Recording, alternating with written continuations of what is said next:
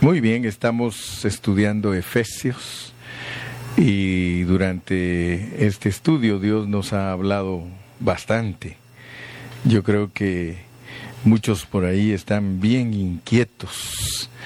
Algunos este se asustan por el hablar del hermano Carrillo, pero lo más importante es que Dios es el que nos está haciendo hablar en este tiempo. Yo he orado y yo aprendí algo que dijo una vez el hermano Carlos Hurtado. Él dijo, hermano, si uno ora antes de predicar, eso significa que Dios va a hablar a través de uno. Y eso se hizo carne en mí. Y cada vez que voy a predicar yo oro para que el Señor tome control total de mis labios Quiero que leamos una escritura, vamos a ir a Efesios 4. Hoy voy a presentar el resumen del capítulo 4 y por eso vamos a leer unos versículos que nos van a ocupar. Vamos a leer Efesios 4 de el 18 al 25. Efesios 4, 18 al 25. Eh, cuando todos lo tengan me dicen amén. Dice, teniendo el entendimiento entenebrecido, ajenos de la vida de Dios, por la ignorancia que en ellos hay, por la dureza de su corazón, los cuales después, de, después que perdieron toda sensibilidad, se entregaron a la lascivia para cometer con avidez toda clase de impureza. Mas vosotros, no habéis aprendido así a Cristo, si en verdad le habéis oído y habéis sido por él enseñados, conforme a la verdad que está en Jesús. En cuanto a la pasada manera de vivir, despojaos del viejo hombre que está viciado conforme a los deseos engañosos, y renovaos en el espíritu de vuestra mente y vestíos del nuevo hombre creado según Dios en la justicia y santidad de la verdad. Por lo cual, desechando la mentira, hablad verdad cada uno con su prójimo, porque somos miembros los unos de los otros. Padre Celestial, gracias en esta noche, porque hemos leído estos versículos y ahora queremos meditar en ellos y queremos hacer un resumen, Señor, de el capítulo 4 para que todos quedemos efesenciados, que verdaderamente digamos gracias Señor porque yo pude entender el mensaje de Efesios. Señor, que cada uno de los capítulos de Efesios quede grabado en nuestro corazón. Y gracias porque nos has permitido llegar hasta aquí estudiando Efesios y hoy vamos a terminar el capítulo 4. Ya solo nos falta el 5 y el 6, pero yo creo, Señor, que todos estamos teniendo un entendimiento completo de la epístola a los Efesios. Bendigo a todos mis hermanos y te doy gracias porque sé que vas a usar mis labios para revelar tu palabra. En el nombre de Cristo Jesús te damos gracias. Amén. Amén. Gloria a Dios si nosotros eh, nos ponemos a recordar lo que cada capítulo nos ha enseñado, eh, creo que pasaríamos bastante tiempo aquí hablando porque este es el, este es el mensaje número 50 y durante 50 horas Dios nos ha hablado a través de Efesios y quiero por favor que nos concentremos porque hay dos cosas que quieren que el Señor quiere que nos queden bien marcadas respecto al capítulo 4. Y se podría decir que los versículos centrales de este capítulo 4 son el versículo 20 y el 21. Dice, mas vosotros no habéis aprendido así a Cristo. Y se recuerdan ustedes que les mencioné que ¿por qué aquí no dice, mas vosotros no habéis aprendido así de Cristo? Porque si aquí dijera, mas vosotros no habéis aprendido así de Cristo, entonces eh, nosotros tendríamos que aprender bajo normas exteriores. Nosotros tendríamos que aprender a, vivir la vida de Cristo, pero en una forma exterior. Quiero que ustedes se den cuenta que la razón por la cual dice, mas vosotros no habéis aprendido así a Cristo. O sea que nosotros tenemos que aprender a Cristo, ¿verdad? Es, es, es, es que Él es nuestra vida. O sea que aprender a Cristo es de que ya lo tenemos aquí nosotros. Y luego dice, si en verdad, si en verdad le habéis oído y habéis sido por él enseñados conforme a la verdad que está en Jesús. Entonces yo quiero que todos ustedes vean que el, el corazón del capítulo 4 nos muestra algo que nosotros nunca se nos debe de olvidar después de haber estudiado Efesios, que es aprender a Cristo, aprender a Cristo, pero conforme a la verdad que está en Jesús. No es asunto liviano lo que nos están pidiendo porque tenemos que entender el mensaje de Efesios para poder llegar a comprender eso. Aquí nos habla conforme a la verdad que está en Jesús. O sea que nosotros tenemos que aprender a Cristo, pero conforme a la verdad que está en Jesús. Ahora, al leer nosotros el capítulo 4, eh, dijimos que el apóstol Pablo usa las circunstancias por las cuales estaba pasando él, las usa como una metáfora para instruirnos a nosotros. Y por eso él dice, yo pues preso en el Señor, o sea que yo quiero que ustedes vean que él usa, usa las circunstancias de lo que le está pasando para poder enseñarnos el pensamiento del capítulo 4. O sea que en este capítulo 4 Él quiere que nosotros entendamos algo bien profundo, pero para eso Él usa lo que le está pasando y dice, miren, yo estoy preso, eh, estoy preso en el Señor. Eh, él no nos dice, miren, yo estoy preso aquí en Roma, estoy aquí en este calabozo, estoy aquí en esta celda. No, no, no. Él usa la celda el calabozo, lo usa para ver a Cristo. O sea que él mira en esa cárcel a Cristo y por eso dice, yo pues preso en el Señor, os ruego que andéis como es digno de la vocación con que fuisteis llamados.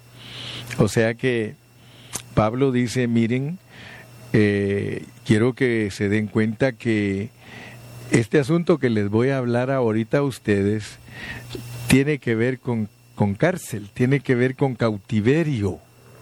Cuando uno está preso, uno está cautivo.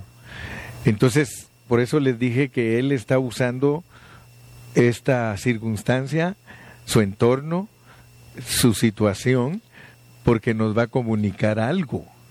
Y él dice entonces que él está preso, pero que está preso en el Señor. Ahora, al seguir leyendo, cuando llegamos al versículo 7, perdón, cuando llegamos al, al versículo 8, él dice, por lo cual dice, subiendo a lo alto, llevó cautiva la cautividad y dio dones a los hombres. Entonces eh, el apóstol quiere que nosotros nos demos cuenta que él va a hablar de una cautividad. Él va a hablar de que él está preso en Cristo, pero que ese Cristo que ahora lo tiene preso eh, fue el que cautivó la cautividad.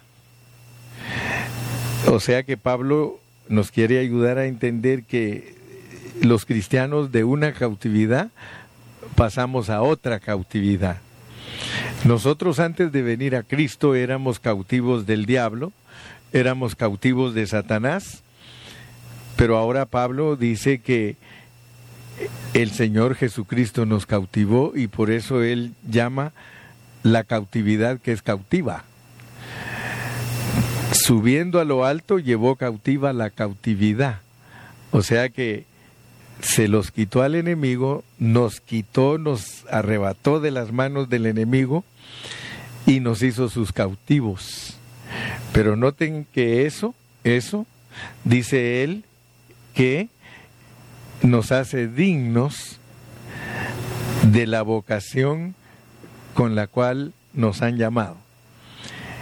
Si nosotros no entendemos que nuestra vocación es estar cautivos, entonces nosotros no vamos a entender el capítulo 4, porque el capítulo 4 nos va a servir a nosotros para entender que hemos sido capturados, pero ahora hemos sido capturados por un rey.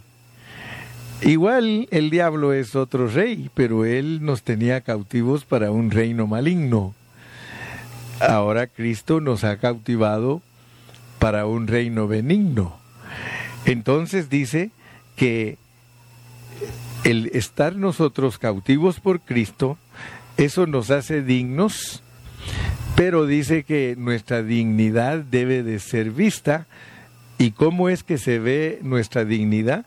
Somos humildes, somos mansos, somos pacientes y somos amorosos con las personas que nos conocen. Especialmente aquí, en este contexto, se refiere a la iglesia, o sea, a los hermanos. Nosotros podemos mostrar nuestra dignidad de nuestro llamado teniendo estas virtudes o exhibiendo estas virtudes, humildad, mansedumbre, paciencia y amor. Entonces el Señor, antes de revelarnos cómo Él nos llevó al trono, nos dice que debemos de guardar la unidad del espíritu, porque ahora Él nos va a revelar entonces que lo que Él formó a la iglesia como un cuerpo, Él lo logró por medio de lo que dice los versículos 9 y 10. Dice, y eso de que subió, ¿qué es? Sino que también había descendido primero a las partes más bajas de la tierra. Está hablando de su muerte. Y luego dice el versículo 10, el que descendió es el mismo que también subió por encima de todos los cielos para llenarlo todo. Entonces, el contexto de nuestra cautividad es de que el Señor murió y resucitó para podernos cautivar. Entonces, en esa muerte y resurrección dice que Él nos llevó hasta el trono de la gracia, nos presentó, o sea que la forma en que el apóstol Pablo nos presenta a nosotros la historia de, de nuestro cautiverio, porque debemos de entender que de ser esclavos del diablo nos volvimos esclavos de Cristo, porque si no, no vamos a entender que hay que servirle a Él. Muchas personas no saben que a Dios hay que servirle y que Él nos compró con precio y que somos sus esclavos. Ahora, aquí en este pasaje nos muestra que después que Él nos cautivó, nos presentó delante del Padre, pero luego en el versículo número 7 dice, pero a cada uno de nosotros fue dada la gracia conforme a la medida del don de Cristo, y por eso dice, subiendo a lo alto llevó cautiva la cautividad y dio dones a los hombres. Entonces lo que hizo el Padre Celestial después de recibirnos, porque el Señor Jesucristo nos presentó como sus cautivos, pero para el Padre era una ofrenda o sea que el Señor le está presentando una ofrenda al Padre Celestial y somos todos nosotros, todos los cristianos. O sea que cuando el Señor resucitó, cuando ustedes leen en otros pasajes como en, en Filipenses, ustedes van a darse cuenta que cuando nos habla de que nosotros estamos sentados en los lugares celestiales con Cristo Jesús, eso significa que el Señor nos llevó a el trono y cuando él nos presentó, y esto debemos de entenderlo porque al hacer el resumen del capítulo 4 y llegar a la parte que tenemos que aprender a Cristo, primero Él quiere que entendamos nuestro proceso. Nuestro proceso es maravilloso, porque nosotros después de ser cautivos del diablo venimos a ser cautivos de Cristo y Cristo nos presenta al Padre y el Padre nos devuelve de nuevo con Cristo para su cuerpo, la iglesia, y nos devuelve como dones todos los cristianos podemos llegar a ser los dones del Señor. Por eso dice, y él mismo en el versículo 11 constituyó a unos apóstoles, a otros profetas, a otros evangelistas, a otros pastores y maestros. O sea que es importantísimo que nosotros entendamos, de acuerdo a Efesios 4, que el Señor a nosotros nos cambió totalmente nuestra vida y en vez de que continuásemos siendo los rebeldes y los que servíamos a Satanás, ahora le sirvamos al Señor, pero ahora vean que lo que el Señor hizo con nosotros es porque Él un día en su corazón tenía el deseo de edificar su iglesia, de edificar su cuerpo. Yo quiero que, vean porque esta es una historia maravillosa, esta es la historia de nosotros, esta es la historia de nosotros como el cuerpo de Cristo, por eso en el versículo 4 dice un cuerpo, un cuerpo y un espíritu. Dice, como fuisteis también llamados en una misma esperanza. Y les dije cuando llegamos a este punto que aquí nos pone al revés del capítulo 1. En el capítulo 1 nos pone que el Padre nos escogió y nos predestinó. Eh, luego en, en, el versículo 7 dice que el Señor nos redimió. Y luego cuando llegamos a los versículos 13 y 14 nos dice que nos selló con el Espíritu. Ahora nos pone al revés. Con el Espíritu nos hizo un cuerpo. En el verso 5 tenemos al Señor, un Señor por medio de una fe y un bautismo y nos va a llevar al origen que es el Padre, un Dios y Padre de todos, el cual es sobre todos y por todos y en todos. Entonces lo que hace el apóstol es de que en el capítulo 4 nos presenta en una manera inversa de cómo estamos en el capítulo 1, pero lo maravilloso es que en el capítulo 1 muestra el material que es la cabeza, y que es el Dios triuno procesado para que exista la iglesia. En el capítulo 2 nos muestra el material que somos nosotros que estábamos muertos en nuestros delitos y pecados y nos dio vida para formar parte de la del cuerpo de Cristo. Y en el capítulo 3 nos mostró que eso es un misterio y que estaba escondido. Pero en el capítulo 4 nos muestra nuestra historia de cómo Él nos cautiva, nos presenta en el cielo y nos devuelven como dones para que esa iglesia sea edificada. Entonces aquí en el capítulo 4 nosotros podemos ver el propósito de Dios para la iglesia. La iglesia es el edificio de Dios, la iglesia es la edificación de Dios, es el trabajo que Él está haciendo. Y por eso cuando a Pedro le reveló, tú eres el Cristo, el Hijo del Dios viviente, él, le dijo el Señor, y sobre esa roca, sobre eso que declaraste, edificaré mi iglesia, y te digo que tú eres piedra, y entonces nosotros entendemos que la revelación más grande que hay en la Biblia es la de Cristo y la iglesia. Y por eso es que nosotros tenemos que entender Efesios 4, porque como la, la revelación más grande de Dios está aquí en operación, nos dice que debemos aprender a Cristo mas vosotros no habéis aprendido hacia Cristo después que nos declara cómo es la vida de un impío nos declara cómo es la vida de un cristiano que no contrista el Espíritu Santo, entonces nos dice que nosotros debemos de aprender. Ahora, noten algo, por favor, porque mi mi carga en esta noche es nada más dejarles bien claro a todos ustedes que aquí en este capítulo tenemos la verdad y la gracia. Aquí en este capítulo 4, aprender a Cristo tiene que ver con que nosotros entendamos lo que es la gracia y la verdad.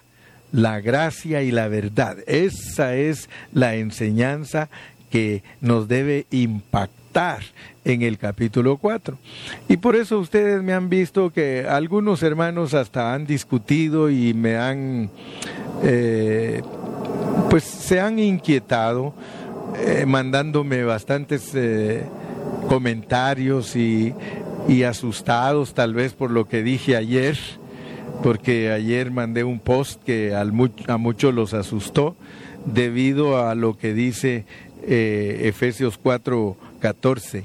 Dice, para que ya no seamos niños fluctuantes llevados por doquiera de todo viento de doctrina, por estratagema de hombres que para engañar emplean con astucia las artimañas del error.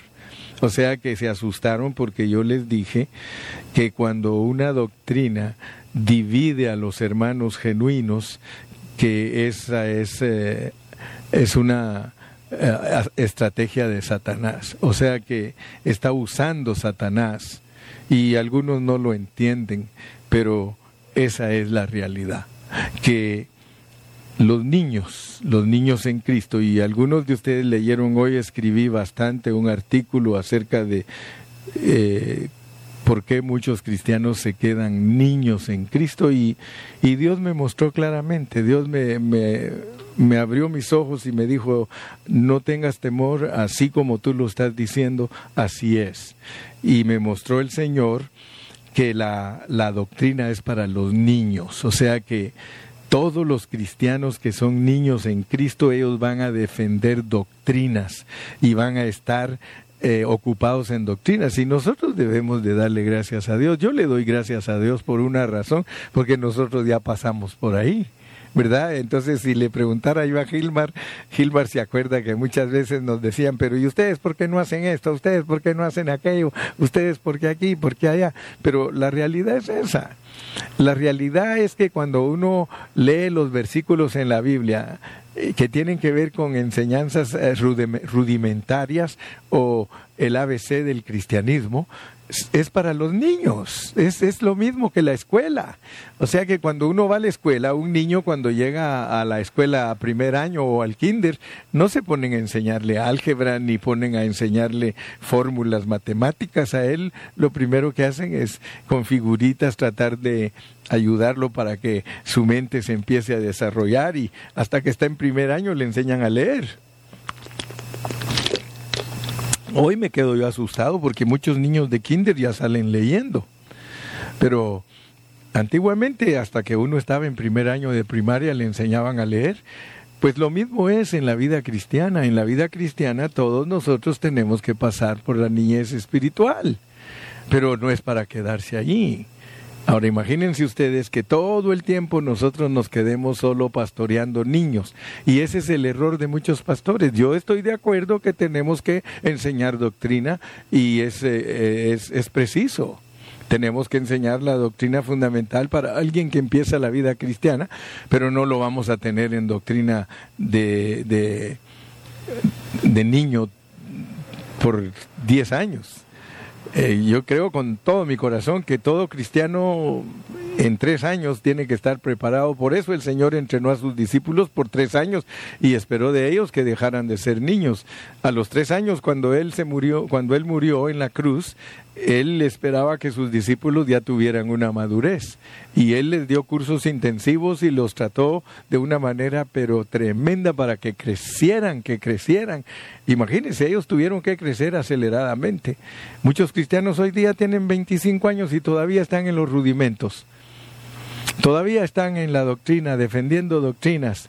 Entonces yo hoy les escribí y les dije a los hermanos hermanos las, la sana doctrina, porque todo el que pelea por la sana doctrina está peleando por juguetes, está y por eso es de que nosotros nos cuesta entendernos con los otros cristianos, porque la mayoría de cristianos quiere ser niños, pero nosotros no estamos en un ministerio en donde se nos eh, estanca como niños, ¿no? Aquí el que viene con nosotros tiene que estudiar la palabra y por eso les decimos vayan a estudiar a la casa, vayan ahí y yo les digo siempre a los hermanos que no tenemos que eliminar las funciones de los hermanos, todos tienen que tener una célula en su casa y todos tienen que estar enseñando en su casa. Si ya tienen 10, 15 años de ser cristianos, no hay ni una razón por la cual estén ociosos y que no estén sin enseñar en sus casas la palabra.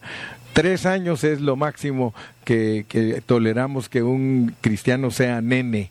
Ya después, hermano, tenemos que pedirle a Dios que le abra sus ojos y que lo ayude. Entonces, vean pues cómo funciona el capítulo 4, porque el capítulo 4 tiene eh, este corazón, eh, yo le llamo estos dos versículos son el corazón del capítulo 4, más vosotros no habéis aprendido hacia Cristo, si en verdad le habéis oído y habéis sido por él enseñados conforme a la verdad que está en Jesús. Entonces yo puse que las doctrinas son para los niños y la verdad son para los maduros. La verdad es para los maduros. Algunos hermanos me da pena a mí porque no saben todavía delinear lo que es la verdad que está en Jesús. Hay hermanos que como que quieren atinarle, pero la realidad es que no le vamos a atinar si no nos metemos a los contextos de la palabra, porque solo la palabra es la que nos dice qué quiere decir cada cosa. Ahora, si yo explico la palabra verdad con el contexto, yo estoy siendo bíblico. Pero si yo digo que la verdad significa esto, que significa aquello, que significa el otro, pero no estoy tocando la realidad del contexto, entonces hermano yo no estoy pegando en el centro. Ustedes me han oído a mí mucho usar esa expresión pegar en el centro, porque cuando uno predica la palabra, quiero decirles que no todos los predicadores pegan en el centro. ¿Cuál es la verdad? Primero tenemos que saber por qué en Juan 1.17 se, eh, eh, ahí nos dice, eh, el escritor de Juan nos dice que la gracia y la verdad nos vinieron por Jesucristo. La gracia y la verdad nos vinieron por Jesucristo y, nos debe de sorprender que por qué no dice que la verdad y la gracia nos vinieron por Jesucristo, sino que dice la gracia y la verdad nos vinieron por Jesucristo. Como decía un hermano, dice él, dice, yo no entendía por qué Dios puso que primero nos vino la gracia y que dice la y después dice que vino la realidad o la verdad. Pero valga la redundancia, la verdad de todo esto es de que uno disfruta a Cristo como gracia desde que acepta a Él, porque cuando venimos a Cristo venimos cieguitos. Cuando nosotros aceptamos a Cristo, todo el que acepta a Cristo viene como un cieguito a la vida de la iglesia. Él no sabe nada de la Biblia. Ninguno de nosotros cuando aceptó a Cristo sabía de la Biblia. Gracias a Dios que Dios nos convenció, ¿no creen ustedes? Qué maravilloso que Él nos convenció sin saber nada. O sea que esto no es de doctores ni de eruditos, sino que de personas ignorantes. Dios nos llamó en nuestra ignorancia, en nuestros delitos y pecados y nos capturó, gloria a Dios. Y entonces Después nosotros empezamos a aprender la Biblia porque Dios usó a hermanos que nos enseñaran la Biblia. Bendito sea el nombre de Jesús. Entonces, mis amados, debemos de entender que disfrutamos a Cristo como nuestra gracia por muchos años. Porque la realidad es que como la verdad no tenemos muchos años de estarlo disfrutando como la verdad, como conociéndolo ya en una forma profunda, en una forma, es más, a veces uno siente que la semana pasada le revelaron algo que ni sabía, ¿sí o no? Puede ser que hoy mismo Dios nos esté revelando cosas que no sabemos. Entonces quiere decir que nosotros, esto es muy real, hermanos. Pasamos por nuestra etapa de crecimiento y disfrutamos a Cristo como gracia. Yo he disfrutado a Cristo como gracia por muchos años sin saber muchas cosas. Muchas cosas no las sabía y gracias a Dios que con el tiempo Dios me ha revelado muchas cosas maravillosas. Entonces quiere decir que cuando en Juan dice que la gracia y la realidad nos vinieron por Jesucristo, la gracia y la verdad, la verdad nos está llegando. Hay muchos hermanos que todavía no conocen la verdad, especialmente bajo su contexto. Porque usted y yo tenemos que entender que Aquí nos dice, mas vosotros no habéis aprendido hacia Cristo, si en verdad le habéis oído y habéis sido por él enseñados, conforme a la verdad que está en Jesús. Ahora yo le voy a decir a usted lo que es aprender a Cristo, conforme a la verdad que está en Jesús. ¿Cuál es la verdad que está en Jesús? Aquí está. La verdad que está en Jesús dice en el versículo 22 en cuanto a la pasada manera de vivir, despojados del viejo hombre. Fíjense pues, la verdad que está en Jesús. Porque si yo no explico la verdad que está en Jesús en su contexto, entonces ninguno va a saber lo que es aprender a Cristo conforme a la verdad que está en Jesús. ¿Cuántos quieren aprender a Cristo conforme a la verdad que está en Jesús? Yo quiero, yo quiero. Entonces, pensemos un momento en el Señor Jesús. Acuérdese usted del Señor Jesús cuando Él vivió aquí en la tierra, porque dice la palabra de Dios en Juan 1.14. Y aquel verbo tabernaculizó entre nosotros y vimos su gloria. Gloria como del unigénito Hijo de Dios, lleno de qué? de gracia y de qué? Y de verdad. Lleno de gracia y de verdad. Ok. Entonces, si nosotros queremos aprender a Cristo conforme a la verdad que está en Jesús, porque hay una verdad en Jesús. O sea que Él era la corporificación de la verdad. Pero ¿cuál era la verdad? Era que Él se despojó de su humanidad él puso a un lado su humanidad y se vistió de Dios. Se vistió de Dios. Eso es, dice, en Juan, dice, en cuanto a la pasada manera de vivir, despojados del viejo hombre, que está viciado conforme a los deseos engañosos, y renovados en el espíritu de vuestra mente, y vestidos del nuevo hombre creado según Dios en la justicia y santidad de la verdad. Fíjense pues, porque hay un viejo hombre y hay un nuevo hombre. Cuando nosotros hablamos del nuevo hombre, nosotros estamos hablando de alguien que no tiene nacionalidad terrenal, no tiene cultura terrenal, no tiene eh, no es político porque no es un ciudadano de aquí de la tierra.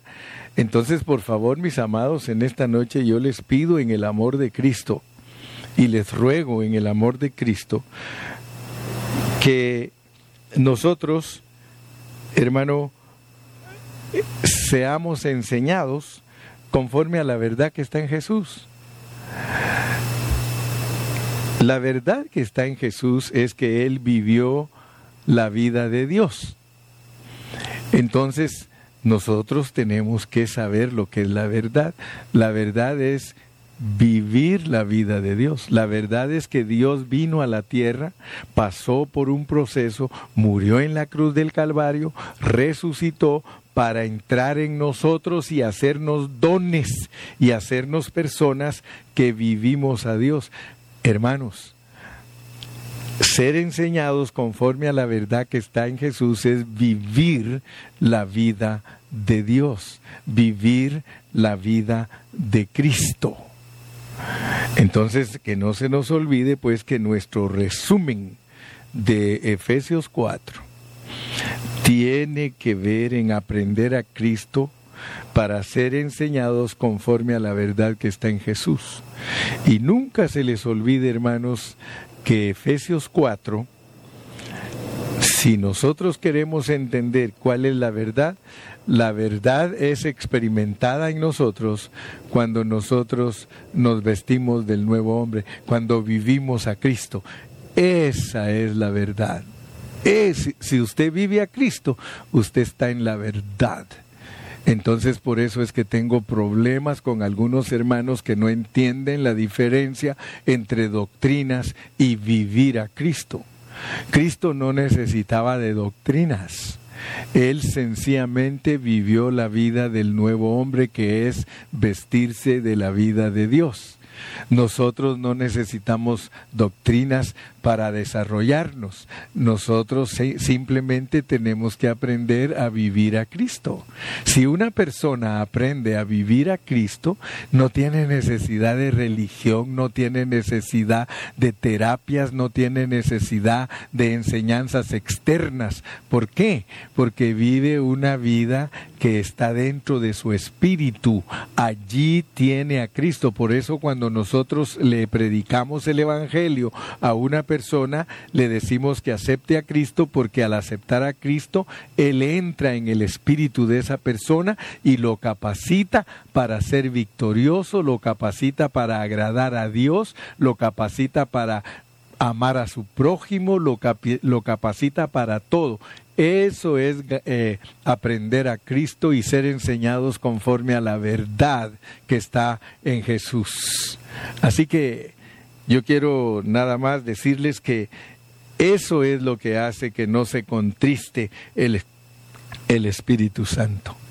Si alguien aprende a vivir la vida de Dios, jamás contristará al Espíritu Santo. El Espíritu Santo va a estar gozoso viviendo ahí con él, va a hacer de él su morada, su casa, su descanso. Gloria a Dios, mis amados hermanos. Así que yo espero que en esta noche todos hayamos puesto atención y que entendamos pues que Dios dentro de nosotros como la gracia es el que nos capacita para que podamos hacer todas las cosas bien. Por eso cuando hablamos de, de la gracia es eh, gracia es disfrutar a Cristo. La gracia de Dios para una persona es que esa persona disfrute a Cristo. O sea, que ella eh, eh, aprenda a que Cristo es su todo. Eh, por eso es que cuando Dios se reveló en el Antiguo Testamento a Moisés, le dijo, yo soy. Entonces, Dios es yo soy. ¿Yo soy qué? Yo soy tu sanador, yo soy tu proveedor, lo que tú necesites. Hay 750 nombres en la Biblia que tú puedes agregarle a yo soy, porque cuando Dios le dijo a Moisés que se presentara a Faraón para liberar su pueblo, dijo Moisés, y si me preguntan quién me envió, ¿quién, quién les digo? Y él le dijo, diles que yo soy te envió. Entonces tú, hermano, tú, amigo, cualquiera que me está escuchando por la televisión, tiene que saber que Dios es para usted lo que usted necesita. Si usted necesita consolación, Dios es su consolación. Si usted necesita gozo, Dios es su gozo. Si usted necesita ánimo, Dios es su ánimo. Aún si usted necesita comida física, Él es Jireh, su proveedor. Él es todo para nosotros, como gracia. Aleluya. Y como verdad, te está pidiendo que vivas algo para Él. Entonces la gracia es todo lo que Él nos da. Y por eso es que tú te das cuenta que los niñitos en Cristo que defienden las doctrinas, ellos todo el tiempo solo están hablando de lo que Dios da, Dios te puede dar gozo, Dios te puede dar satisfacción, Dios te puede dar, ¿por qué? Porque solo lo conocemos como la gracia. Pero Él no vino solo como la gracia, dice que por Él vino la gracia y la verdad. Entonces, échale mano a la verdad, que es que tú lo experimentes a Él y que lo vivas a Él para que tú seas igual a Él delante del Padre Celestial y que entonces Dios pueda galardonarte por esa eh, colaboración que tú tienes para con Dios. Está fácil esto, es fácil. La gracia es todo lo que Dios es y son las doctrinas y la verdad es lo que tú eres y lo que vas a llegar a ser para Dios. Que Dios te bendiga, Dios te guarde y vamos a darle gracias a Dios Padre. Muchas gracias en esta noche porque me has dado la bendición de presentar un resumen del capítulo 4 de Efesios. Bendice a todos mis hermanos, gracias por ellos. Señor, te agradecemos en esta noche y te pedimos que nos ayudes a seguir adelante. Muchas gracias por este privilegio. Aleluya, gloria a Dios, bendito tu nombre. Gracias, Padre. Amén.